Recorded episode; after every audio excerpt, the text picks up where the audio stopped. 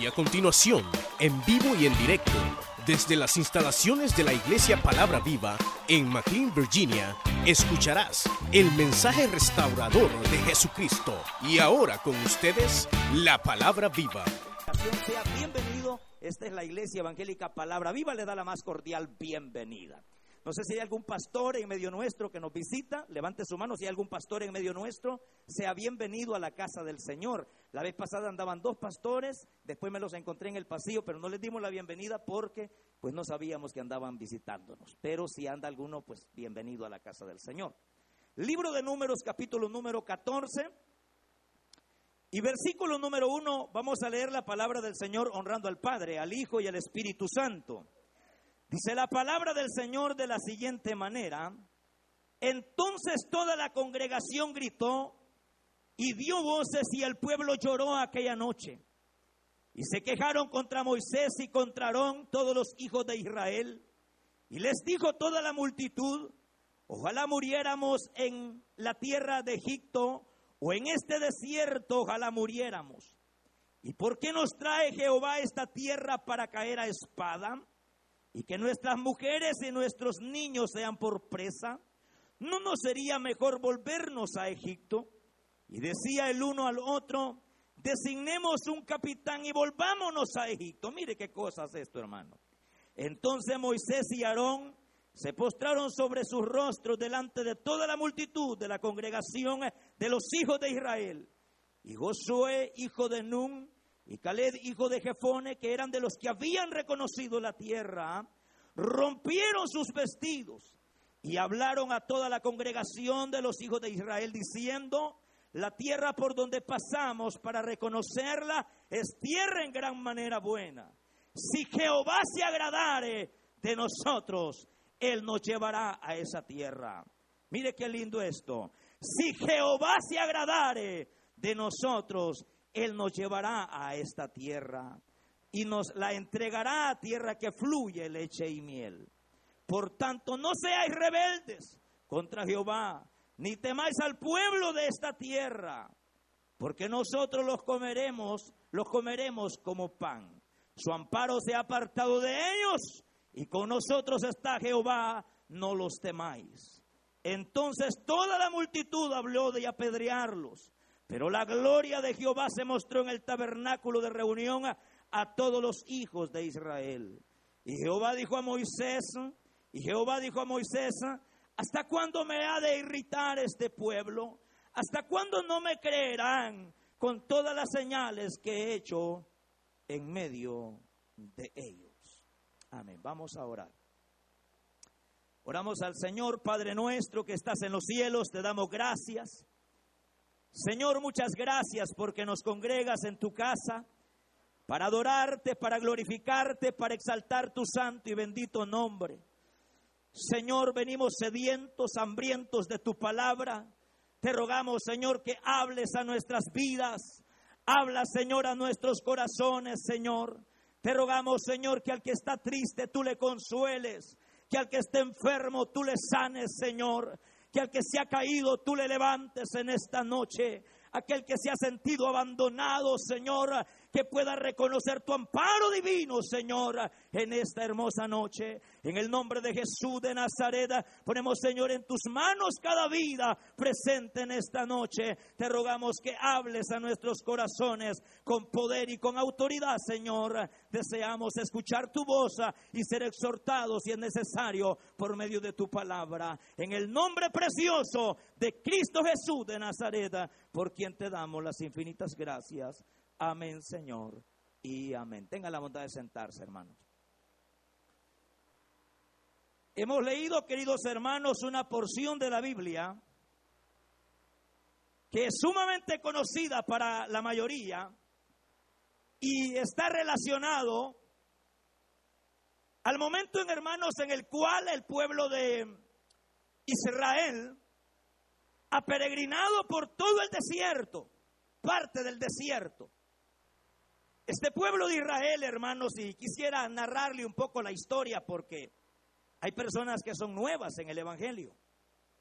Hace poquito fuimos a, evangelizar con unos hermanos y un hermano le dice a un amigo, eh, mire, el Señor le dice que vete de tu tierra, como le dijo Abraham, y de tu parentela. ¿Y quién es ese Señor? Claro, no conoce, no sabe. Y por eso le voy a narrar un poquito la historia. Abraham era un hombre que vivía en Ur de los Caldeos. Vivía en Ur de los Caldeos y este hombre, hermanos, fue escogido por el Señor.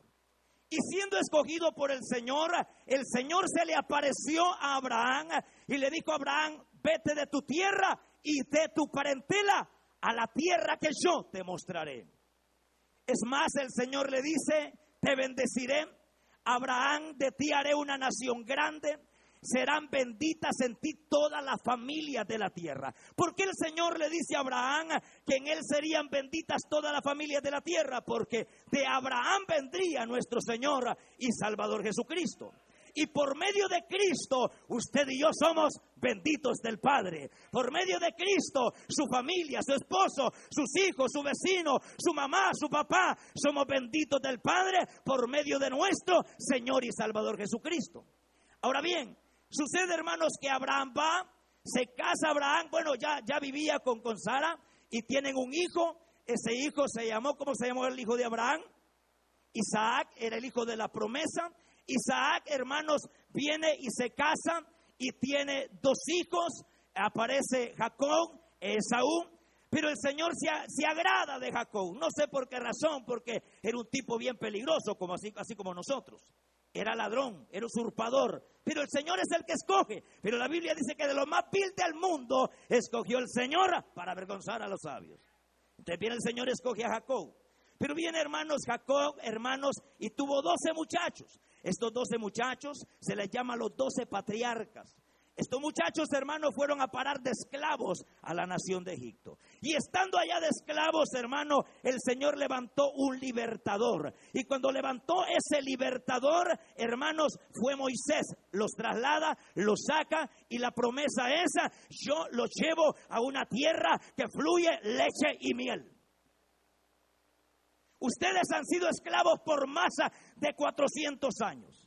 Pero no se preocupen porque el Dios de Abraham, el Dios de Isaac, el Dios de Jacob, se me ha parecido a mí y he venido para decirle al faraón, deja ir a mi pueblo y ya no harán, ya no seguirán de esclavos, serán libres para que adoren mi nombre, serán libres para que conquisten una tierra prometida, una tierra de bendición. Entonces Moisés le da a conocer al pueblo que Dios tiene un propósito con cada uno de ellos y les da la promesa, les dice, el Señor les ha prometido una tierra que fluye leche y miel. La palabra que fluye leche y miel significa una tierra de bendición, una tierra de prosperidad, una tierra de promesa, una tierra rica, una tierra próspera, una tierra de bendición. Ahora eh, Moisés viene y le dice al pueblo, vamos a la tierra de Canaán, a la tierra de la bendición. Y todo el pueblo contento y el pueblo comienza y sale. Pero vea eso. Lo que el Señor no le dice al pueblo son las circunstancias que iban a haber en el camino. Porque qué bonito. Y el, el tema es este. El peligro de la incredulidad. El peligro, ¿cómo es posible? Que un pueblo que sale hacia la tierra de la, tierra de la promesa, la tierra de la bendición, va hacia la tierra prometida. No le dicen las circunstancias, no le dicen los problemas, no le dicen las adversidades. Va con todo a conquistar la bendición de Dios, va con todo a conquistar la bendición de Dios, va con todo hacia la tierra de la promesa. No le dicen la adversidad. No le dicen que allí habrá un desierto. No le dicen que allí habrá soledad. No le dicen que tiene que cruzar adversidades. No le dice esa situación.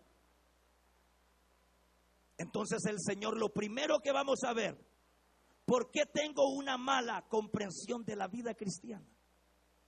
Y es porque el pueblo de Israel sale de la tierra, óigame, de la tierra de la esclavitud y va caminando hacia la tierra prometida. Ellos piensan que no iba a haber problema. Ellos piensan que no iba a haber adversidad. Ellos pensaron que todo era camino, flor, hermano, de rosa, todo era color de rosa, todo iba a ser bendición. Vamos a la tierra prometida, ya no somos esclavos del mundo, ahora vamos a la tierra de la bendición. Ah, ellos no habían comprendido, no habían comprendido que el caminar hacia la bendición, eh, que el caminar hacia la promesa está lleno de adversidades, está lleno de problemas, está lleno de circunstancias, pero no debían de temer ah, porque había una columna de nube que los cubría en el día, había una columna de fuego que los cubría en la noche. Era una muestra que el Señor estaba con este pueblo. De la misma situación con nosotros. A nosotros nos dijeron, venga Cristo y se le acabó todo, hermano. Todo problema, venga Cristo y todo se le acabó, todo problema. ¿Usted sabe qué es lo que sucede? El cristiano se formó una mala imagen de la vida cristiana. Se le ha olvidado que Cristo dijo en Juan 16, 33, estas cosas os he hablado para que en mí tengáis paz. En el mundo tendréis aflicciones pero confiada que yo he vencido al mundo. ¿Qué me indica esto? Que la vida cristiana está llena de adversidades, está llena de problemas. Vamos hacia la tierra de la bendición, por supuesto que sí, pero para poder conquistar la tierra de la bendición vamos a sufrir problemas, vamos a tener adversidades, vamos a tener circunstancias. Quiere decir que usted tiene que prepararse para poder enfrentar al diablo en el camino cristiano. ¿Qué le dijeron a usted? ¿Se lo engañaron a usted? Le dijeron que la vida cristiana es color de rosa. Le dijeron que su esposa todos los días que usted llegara le iba a tener licuados. No.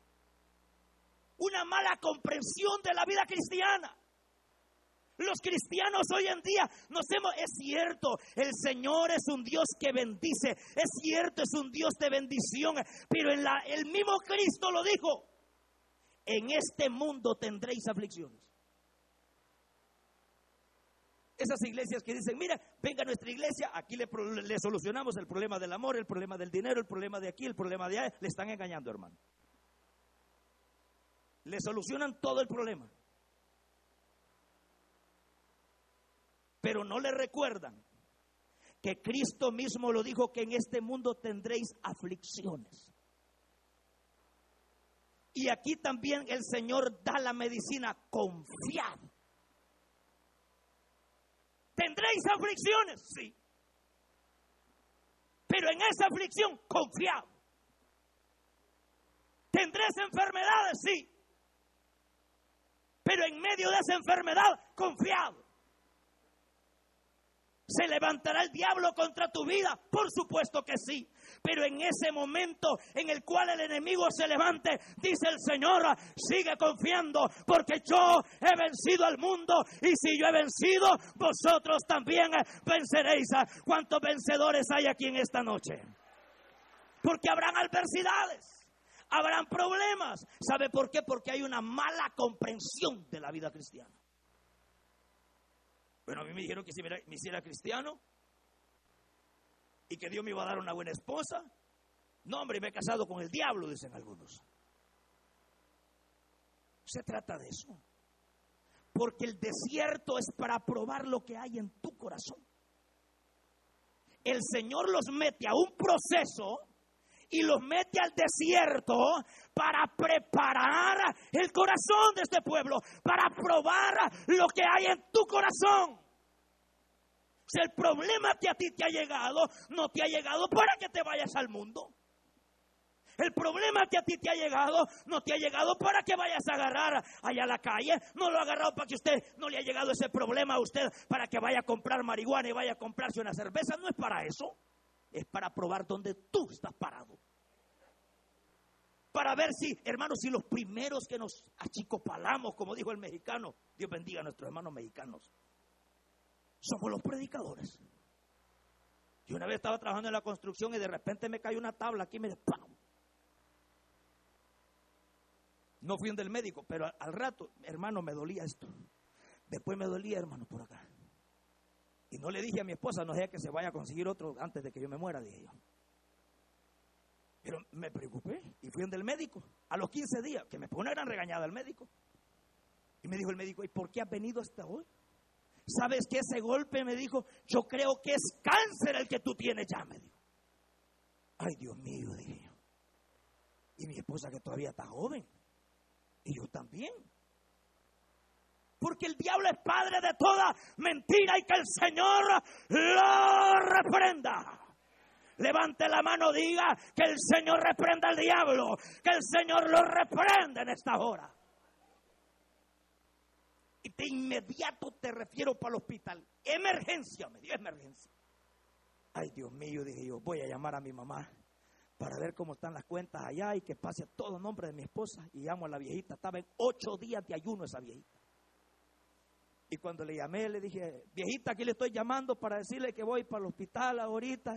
Y dice el médico que como pegó un tablazo en la cabeza, es que probablemente hasta cáncer tengo, fíjese.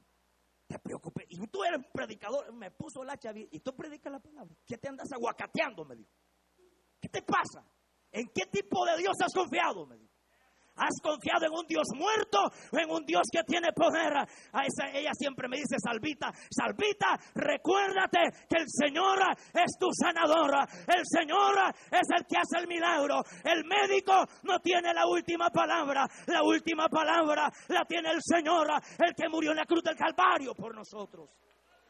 Hermano, como a los días, a los, y peor que no me dieron los resultados, hermano, más sentía que me dolía la cabeza. A las dos semanas llegó un papel ahí, hermano, y como llegó en inglés y en español, Dios mío, dije yo, aquí dice que estoy sano. Y ya de Dios hizo el milagro, pero como está en inglés de otra parte que no entiendo, ¿será que arriba dice que tengo cáncer? Mire cómo es el diablo, hermano, de mentiroso. ¿Por qué se preocupa usted, hombre? Y le tomé un foto y lo envié a mi esposa. Le ya está en inglés, dice que está sano, me dice que está sanito. Así es que aquí estoy y tengo muchos días de vida todavía.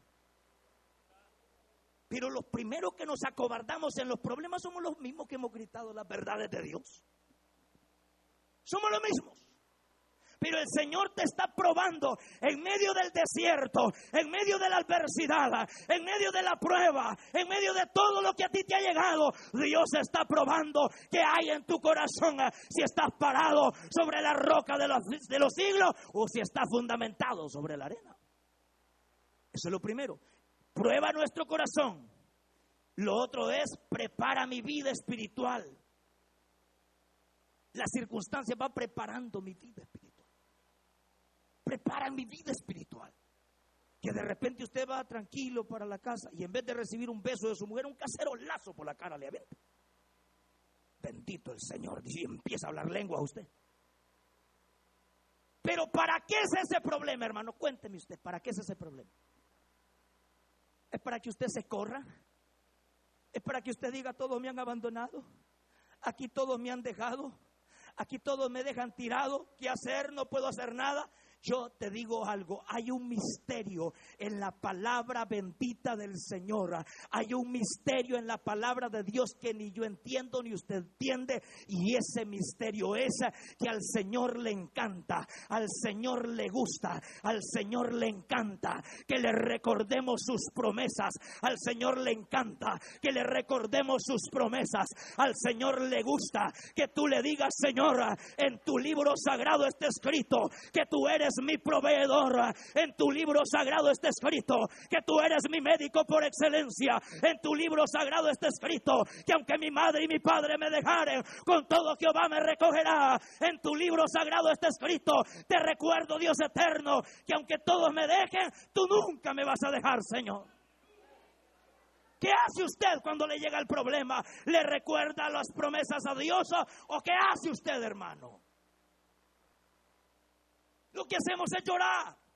Cuando aquí tenemos un Dios que cumple sus promesas. Es un Dios que ha dejado plasmadas sus promesas. Que cuando me siento triste, este libro sagrado dice, he aquí yo soy tu consolador. Que cuando todo se parece ir y cuando todos te han abandonado, que la mujer quiere agarrar las cachivaches y se quiere ir. Este libro sagrado me revela que aunque mi madre y mi padre me dejaren, con todo el Señor me recogerá. Pero ¿qué hacemos, hermano? ¿Qué hacemos nosotros? ¿Qué hacemos en medio del desierto? ¿Qué hacemos en medio de la adversidad? ¿Qué hacemos entonces nosotros, hermano? ¿Qué hacemos entonces nosotros en medio de las circunstancias? Nos olvidamos de las promesas de Dios. Nos olvidamos.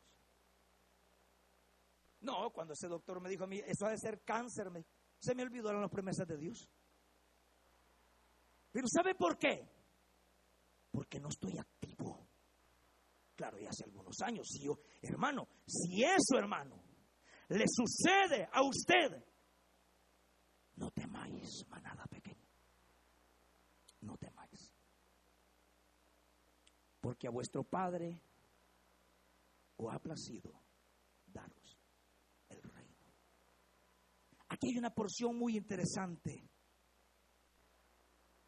En Efesios 6:13, por tanto, tomad toda la armadura de Dios para que podáis resistir en el día malo y habiendo acabado todo estar caído. No, dice estar firmes. O sea que a mí me enseña este pasaje de la Biblia que vendrá un día malo. Hoy algunos se levantaron en el día malo. Pero como estaban bien parados en la roca de los siglos, ese día malo no los mueve. Ese día malo viene con diferentes estrategias. Puede ser que usted llegue bien contento a su trabajo y de repente encontró a su patrón o a su patrona enojadísimo. Ese día malo puede ser que usted se levantó y su carro ni le encendió. Ese día malo usted agarró el carro y se fue y quedó botado. Ese día malo le dieron una mala noticia a usted. Ese día malo su novio le dio corte, hermanita. Ese día malo su novia dijo, ya no quiero andar contigo. Ese día malo vendrá. Si usted es cristiano, vendrá. Pero bienaventurado aquel hombre y aquella mujer que tiene el casco del Evangelio, la espada del Espíritu, el yelmo de la salvación, que es la bendita palabra de Dios, la espada del Espíritu. Porque ellos se acobardaron. El pueblo de Israel se acobardó en el camino. Porque nosotros nos acobardamos también en el camino. Otra cosa importante. La razón por la cual nosotros naufragamos en nuestra fe. La razón por la cual usted y yo naufragamos, nos acobardamos en el momento de la prueba es porque hemos olvidado la promesa de Dios. ¿Lo olvidamos? ¿Cuál era la promesa de Dios para este pueblo? ¿Cuál era la promesa de Dios para este pueblo maravilloso? He aquí, yo les doy esa tierra. Olvidaron la promesa. Olvidaron la promesa. Olvidaron que Dios había hecho milagros en el ayer. Y el mismo Dios que los había liberado ayer y les había proveído ayer y había abierto el mar rojo y había pasado el desierto y había hecho cuanto milagro lo podía hacer otra vez. Olvidaron la promesa. Por eso el Salmo 103 dice, bendice. Como dice, dígalo, bendice ¿Y qué más? Y no olvides ninguno de sus beneficios.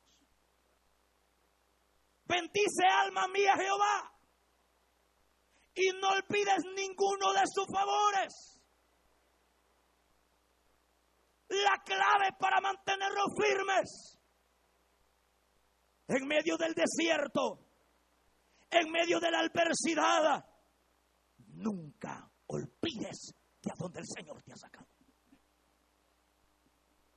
Nunca te olvides, hermana, que un día tenías un marido borracho y que hoy es un siervo del Señor. No te olvides, hermano, de a dónde el Señor un día te sacó.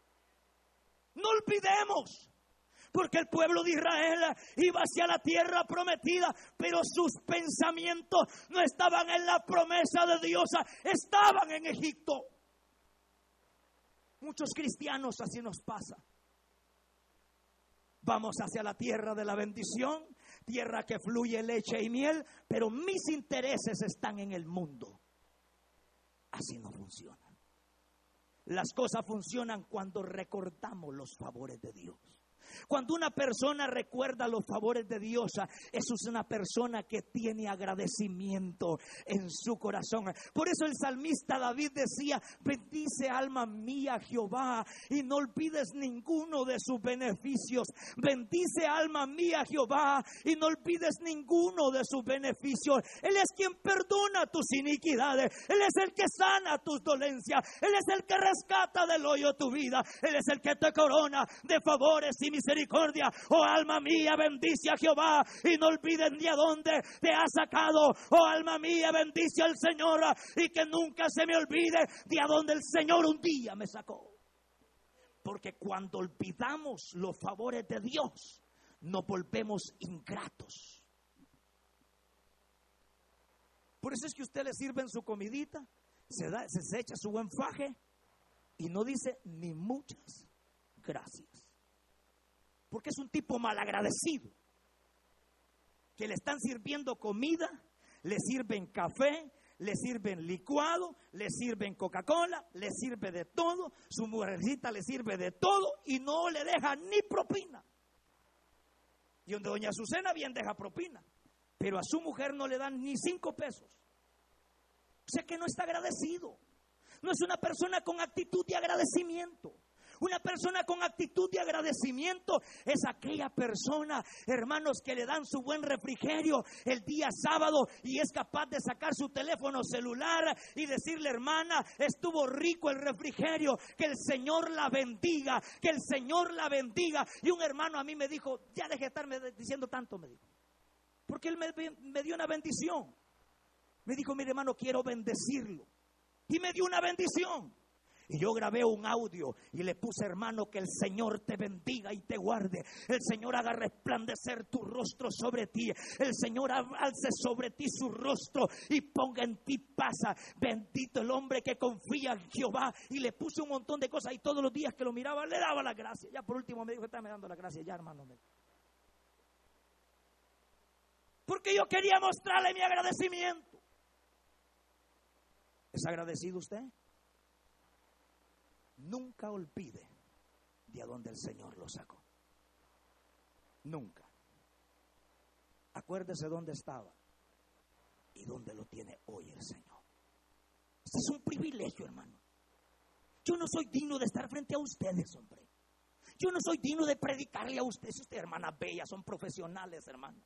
A mí me gustó estar en primer grado que nunca pasé de primer grado.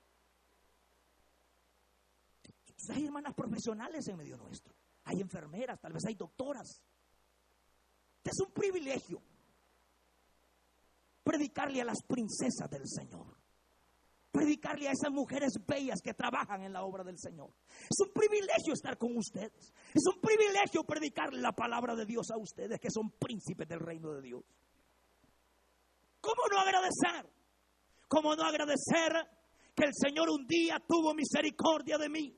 ¿Cómo no agradecer que un día, un día mi abuelita me fue a traer donde me había hecho pupú, donde estaba todo vomitado y llegué a la casa y todos decían, ya no, ese ya no tiene remedio. Pues el Señor dijo, ese tiene remedio, ese tiene remedio. Lo mismo el remedio deposita Dios en ti. Ese mismo remedio Dios tiene para todos nosotros. Porque cuando todos te abandonan, porque los seres humanos somos bien complicados, hermano. Nosotros, a saber, algunos a saber si serán cristianos, hermano. Lo único que cambió fue de corbata, pero su corazón sigue lo mismo. Pero realmente, realmente, el deseo de estar agradecido con el Señor. Yo recuerdo, hermanos, ya les he contado a ustedes, cuando yo me vine de mi país, yo salí de mi casa y así enfrente, en otros apartamentos, estaba un señor, se llamaba Paquito. Pues el mentado Paquito tenía una botella de guaro, allá le llaman tatascán, le llaman en Honduras al, ese volado. Yo creo que allá no venden ese asunto. Gran botellona. Me dijo, ¿para dónde vas? voy para los Estados Unidos a ganar dólares, le dije, sin saber que Dios aquí me iba a convertir en predicador, así como ustedes, hermano. Si ustedes a ganar dinero venían y hoy se han vuelto predicadores de la palabra. Me dijo, no te vayas, aquí está la vida, me dijo. Estaba, hermano, ese hombre, bueno, los perros lo seguían. Una vez unos chanchos lo agarraron y lo aventaron a un río, abandonado el mentado Paco. Pasaron 10 años. Yo me acordaba, pero nunca preguntaba por el mentado Paco. Mire, hermano, le digo yo a mi mamá, disculpe, ¿y quién es, quién es el pastor de la iglesia? Asamblea de Dios, le digo, allí en el pueblo. Ah, no, Paquito, me. ¿Cuál Paquito? Le? No, Paquito, aquel, el bolo. Pensé que ya te había dicho, me dijo. No, yo no sabía. Tiene una iglesia que tiene 300 miembros. Y ese tipo está tan agradecido con el Señor, hermano, que anda con un carro como que es loco, arrepentidos y convertidos, porque el reino de los cielos se hace. Ese tipo, hermano, anda como loco. Pero, ¿sabe? Yo hablé con él y me dijo, ¿sabe qué, hermano Salvador? Yo nunca se me va a olvidar el día que yo le ofrecí guaro a usted. Nunca se me va a olvidar de a dónde el Señor me ha sacado, de a dónde el Señor me ha rescatado. Quieres conquistar, quieres conquistar la promesa de Dios, que no se te olvide de a dónde el Señor te ha sacado. No, hombre, si aquel borracho hoy es pastor, de repente le tomo un foto, hermanos, allá que le tomen un foto y la voy a enviar a ustedes. Con corbata, con saco. Y los cambios que Dios hace. Mire qué hermosos se ven ustedes, hermanos. Eso solo Dios lo pudo hacer. Ni la mujer confiaba en usted porque le robaba las coras. Y hoy el Señor le ha confiado hasta su obra porque es hasta líder. Solo Dios lo puede hacer, hermano. ¿Cómo no servirle al Señor, hermanos? Por eso el lema que hemos extendido en la iglesia es alma encontrada. Hermanos líderes, ¿les llegó el mensaje hoy? Alma encontrada. ¿Dónde están los líderes de la zona 4? Ey, no vinieron. Alma encontrada alma evangelizada, alma encontrada, alma evangelizada, alma encontrada, alma evangelizada. No puede ser que los testigos de Jehová anden repartiendo tratados, que andan una doctrina diabólica. No puede ser que los mormones andan en el frío, andan en el agua con una doctrina del diablo y nosotros que tenemos la verdad de Dios amontonados, hermanos, que no pase esa reunión de cinco personas. Es necesario volver a la cruz del Calvario y pedirle misericordia al Señor y decirle al Señor, Señor, estoy agradecido contigo y quiero llevar el mensaje de tu palabra. Alma encontrada, alma. Pero hágalo de verdad, hermano. No solamente esté repitiéndolo. Es el lema. Y no a nivel de zona 4, a nivel de toda la iglesia. Alma encontrada, alma evangelizada. Mire, aquí está hermano Walfred. Ahí está el varón. Llega el 7-Eleven, se hace el café, le echa el azúcar y está el otro ahí, compañero, haciendo el café allá. Hey, amigo, qué lindo día Dios nos ha dado, ¿verdad? Imagínese. Y el otro se le queda viendo, sí. ¿Usted va a la iglesia? No, hombre, ya lo conectó. No, hombre, ese tipo del varón no baja de 30, 25 miembros. ¿Por qué? Porque, hermano, es que no podemos callar lo que hemos visto y lo que hemos oído. Que Dios nos ayude a tener pasión por el perdido. Que Dios nos ayude a poder recordar que un día fuimos esclavos y vamos hacia la tierra prometida y vamos hacia la bendición de Dios. Que Dios nos ayude. Una mala imagen de la vida cristiana Dios prueba mi corazón. No podemos nosotros olvidar las promesas de Dios. Entonces, ¿qué hacer para no perder la fe? ¿Qué hacer? Porque si yo quiero mantener la fe en las promesas, número uno, este pueblo va a la tierra de la bendición. Pero hay algo muy interesante que a esta tierra de la promesa muchos no entraron, pero dos entraron. ¿Acaso tenían mejores cualidades los otros? ¿Acaso tenían mejores posibilidades Josué y Caleb que los otros diez? Cuando Moisés envía los doce espías, ellos van a la tierra, a espiar la tierra, a ver la tierra. ¿Van a ver la tierra? Habían diez. ¡Ay, gigantes! Dios mío, los muros son grandes. Los hijos de Anac, Dios mío, nos van a comer vivos. Y habían, habían diez que andaban viendo problemas, viendo circunstancias. Cuando tú estés viendo problemas y circunstancias, entonces no vas a entrar a la tierra de la bendición. Pero cuando tú en vez de estar viendo los problemas de otro hermano, los problemas de tu hermana, cómo vino vestida la hermana, qué color de zapatos, qué le importa a usted, hermano. Usted concéntrese en la promesa de Dios, concéntrese en la bendición de Dios. Que anda viendo los problemas, que anda viendo los problemas de otros, concentrémonos en la bendición de Dios. Habían diez hermanos que esos tipos andaban caídos de la gracia, hermano a saber qué cosas andaban viendo, pero habían dos que en vez de decir, allí en Culmor hay mareros, qué bendición, como hay impíos para ganar para Cristo. No, me he corrido, saliéramos. Allí en la Inglipara, ay Dios mío, como hay mareros. Otro que llega con los ojos bien abiertos, dice, qué bendición de impío. Aquí traigamos la tarraya bien, bien remendadita para que nadie se salga. Ese no eso no andan viendo cosas, hermano. Esos tipos ese Josué y Caled entraron. ¡Hey, Josué! ¿Qué pasó, Caled? Aquí voy a poner mi casa.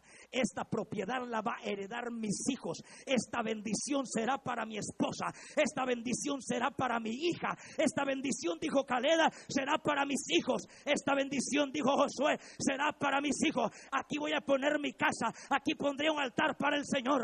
Aquí voy a adorar al Señor. Mientras que los otros andaban descontrolados, viendo problemas, viendo gigantes. ¿Qué anda viendo gigantes usted, hermano? Entonces entraron. Pero ¿qué me enseña eso a mí? Que para conquistar las promesas de Dios, para entrar a la tierra prometida, yo tengo que asociarme, hermanitas lindas, con gente cristiana. Únase a los diez impíos y a usted no va a entrar a la tierra prometida. Quedará postrado en el desierto. Únase con los diez impíos y usted quedará postrado en el desierto. Pero únase con Josué y Caleb y a usted lo van a contagiar de visión, a usted lo van a contagiar del Espíritu Santo. Usted que anda desanimado, anda desanimado porque anda escuchando las malcriadezas que los impíos hablan. No escuches a los impíos ni a aquellos cristianos que tienen cara de cristianos, pero que en su corazón son impíos también. Apártate de ellos. Muchas veces nos desanimamos, muchas veces nos desalentamos porque las amistades que tenemos son amistades inconversas es que quiero ganarlos para Cristo. Mire, me llegó una hermana y me dice, mire hermano Salvador, fíjese que allá anda un muchacho, me dijo que él quiere ser mi novio, no mate que no es cristiano, dice que cuando nos casemos se va a convertir a Cristo. Ah, ya, desde ahí ya, ya, no me sigas contando, le dije. A otro con ese cuento. Tú es que te vas a ir a la parranda con él, le dije. ¿Cómo es eso que con un impío? ¿Cómo es posible que usted ande buscando mujeres sin pie cuando hay mujeres hermosas que hay aquí? Asegure que sea soltera, ¿sí? porque no va a salir golpeado. ¿Cómo usted va a andar pensando en un impiazo? Si hay siervos de Dios cristianos. Relaciones, hermano. ¿Quiénes son sus amigos? ¿Quiénes son sus amigas? Cuénteme. Hablemos hoy este día, hermanos. ¿Quiénes son nuestras amistades? Porque de acuerdo a las amistades que tengamos, así serán los resultados que tendremos el día de mañana. Si usted siente que hay una amistad que le incomoda, si usted siente que hay una amistad que le está estropeando la bendición de Dios, córtela por favor. ¿Qué anda con impíos? Si antes usted era un borracho empedernido, ¿qué anda con ese tipo que solo con cervezas anda en el carro? ¿Para qué? Hey, amigo, ¿te acordás que hace algunos años, los viernes, qué chévere la pasábamos, amigo? Hoy, como te hiciste cristiano, solo en esa religión pasás, pareces cucaracha de iglesia. Si el tipo lo que quiere es sacarlo a usted, para poderlo llevar a que se arte guaro. Y hartándose guaro, le pasa un tren en la cabeza a usted y se va al infierno. Nuestras amistades son vitales. Usted escoja sus amistades, hermano. Clasifícalas. ¡Pam! Este va a ser mi amigo. Hasta, hasta, ponga, hasta escríbalo. Mire, los amigos que yo tengo, aquí no los voy a mencionar, pero aquí los tengo anotados. Tengo 12 amigos. Y aquí están. No se los voy a decir porque entonces me los va a quitar usted. Tenemos amistad con todos, sí. Pero no con todos puede ser uña y carne usted. ¿Tiene que saludarlos a todos? Por supuesto que sí. ¿Tiene que ser amistad con todos? Por supuesto que sí. Pero amigos con el cual usted se vaya a echar un cafecito el fin de semana, una sopita marucha.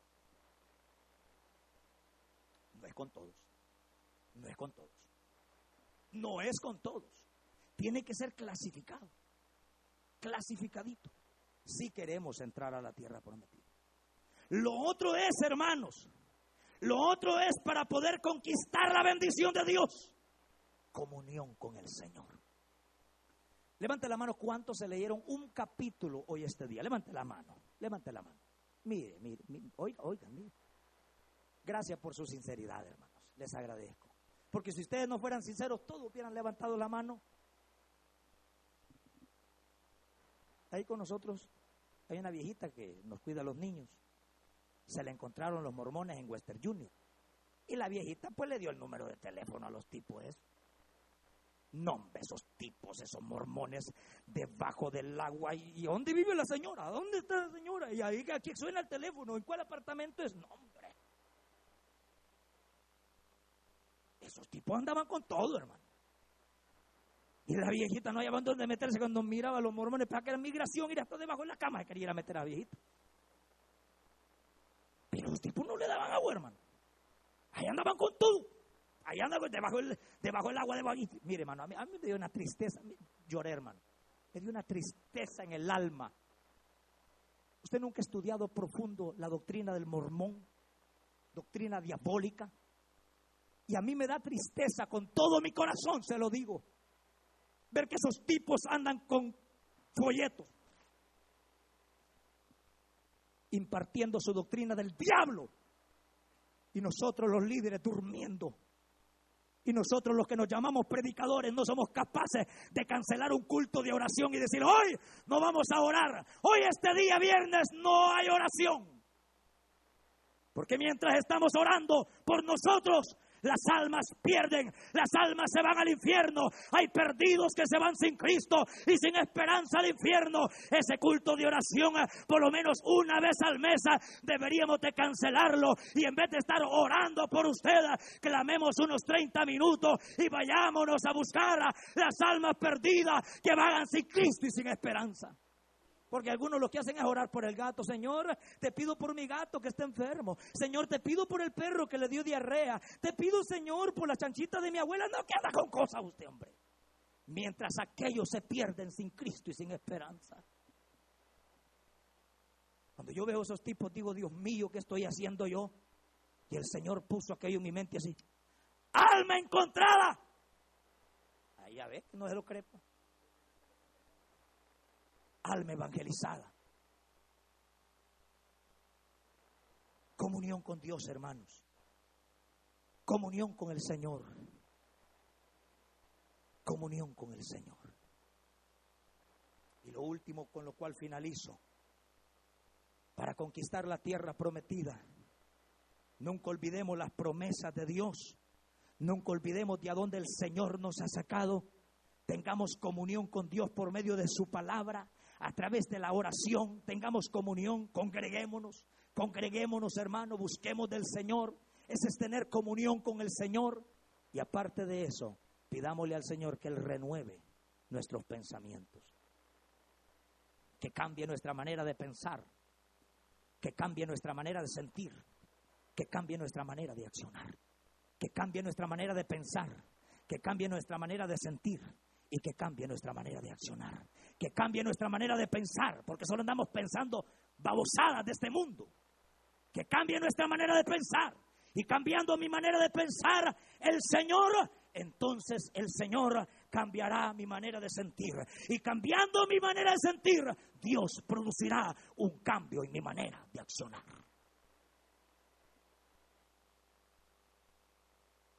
Porque si no hay un cambio en la manera de pensar, no habrá un cambio en la manera de sentir. Ay, yo estoy sintiendo bien solo, bien triste, me siento para esta Navidad, me dijo un hermano. Claro, se siente triste porque ese sentir se produjo en la mente. Por eso la palabra del Señor dice en Efesios, hermanas, en cuanto a la manera de vivir, en cuanto a la vieja manera de vivir, despójense de la vieja mujer que está viciado conforme a los deseos engañosos de la carne y vístanse de la nueva mujer creada según Dios, a la justicia y santidad de la verdad, desechando toda mentira, hablad verdad con su prójimo, desechen los celos del diablo, deje de andar celando a su viejo, ya se lo dije el domingo, deje de estar celando a su mujer, deje de andar con cosas, desechando los celos, la ira, la gritería, la contienda, la, la envidia, todas esas cosas, renovados por él y renuévense en el espíritu de vuestra mente. Y ahí está la Canaán. Y ahí está. A disfrutar la tierra de la bendición.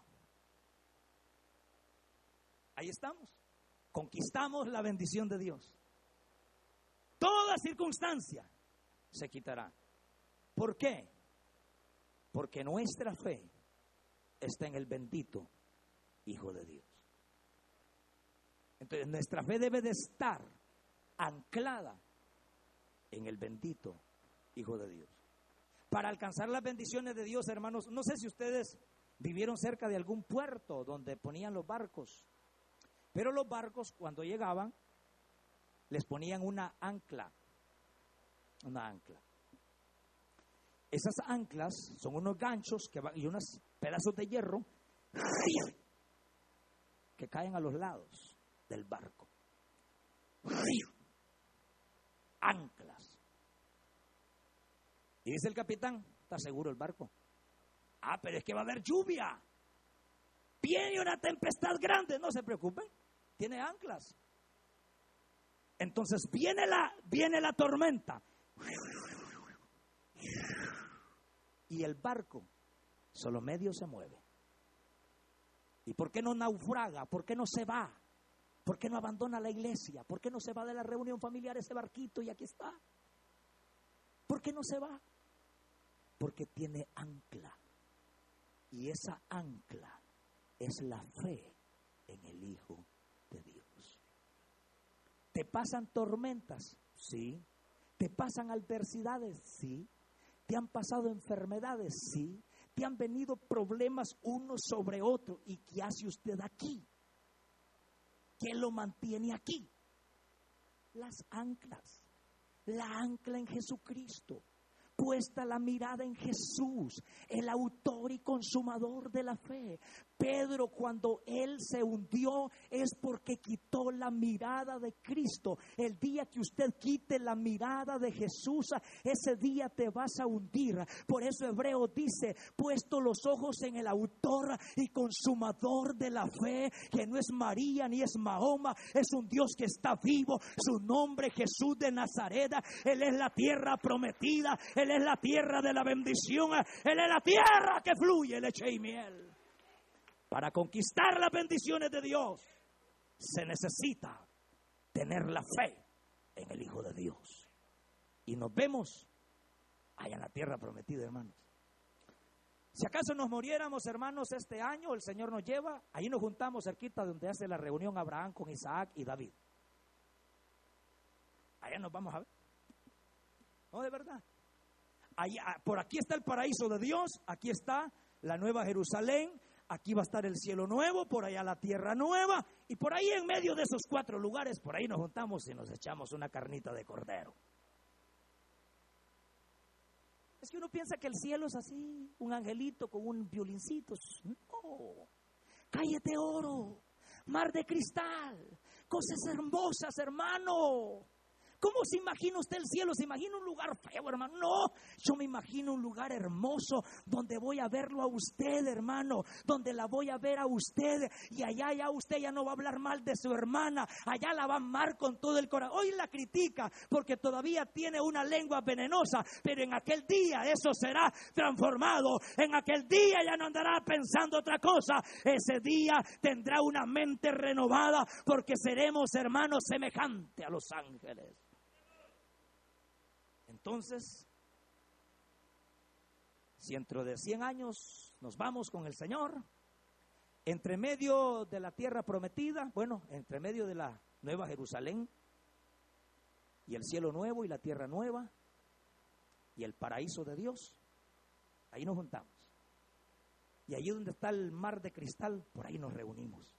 Y usted va a recordar y va a decir, ¡hey, qué bendición aquí en el cielo! Pero para llegar allí, deje de andarle viendo las cosas a su hermano. Deje de andar viendo cosas ya. Vea el blanco perfecto. Porque nos redimió con su sangre. Puesto de pie en esta hora, hermano. Dios es fiel. Dios es bueno.